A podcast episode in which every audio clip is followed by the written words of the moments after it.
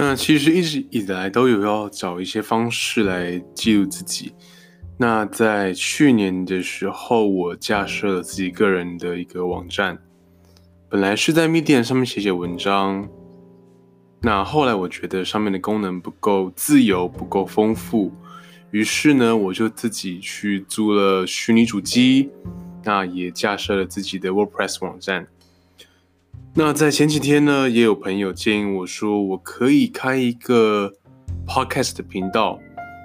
那其实早先我是想要开一个 YouTube 频道啦，但是相较于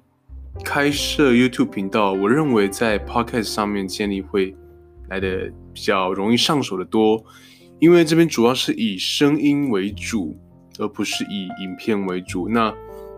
大家应该都比较了解，说制作一个假设说一段一分钟的录音档跟一分钟影片档，两者要花的时间成本可是大大的不相同啊。之前听说一分钟的影片要花大概一个小时才有办法把把它剪辑的好，那像我现在这样随意讲讲，根本连稿都没有拟就已经超过一分钟了。所以在录制 Pocket 上面，相较于用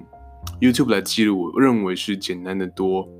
那或许这也比较符合我的需求啦。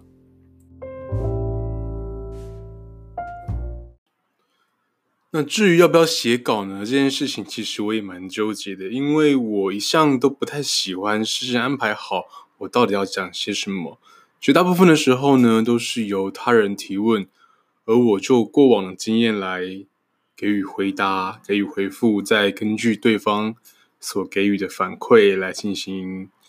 更深一步的讨论，对，所以之后的内容应该也不太会很细致的去把稿子写好之后再照稿念，那不是我的风格哦，我比较即兴一点，那也比较希望说这个频道的方式会比较像是一个个人小电台啊，我也发现了我在说话的时候，那这个字常常会跑出来。嗯，这个是我不断的反复在听我录这一段音的时候所发现的。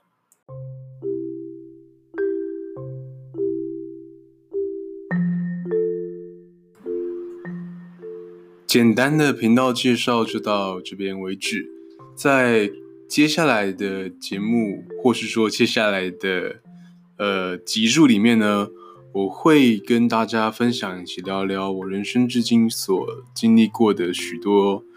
有趣或值得分享的事情。那也会跟大家聊聊一些我在平常时脑子里面不断在思考的一些事情。那就这样子，大家下回见喽，拜拜。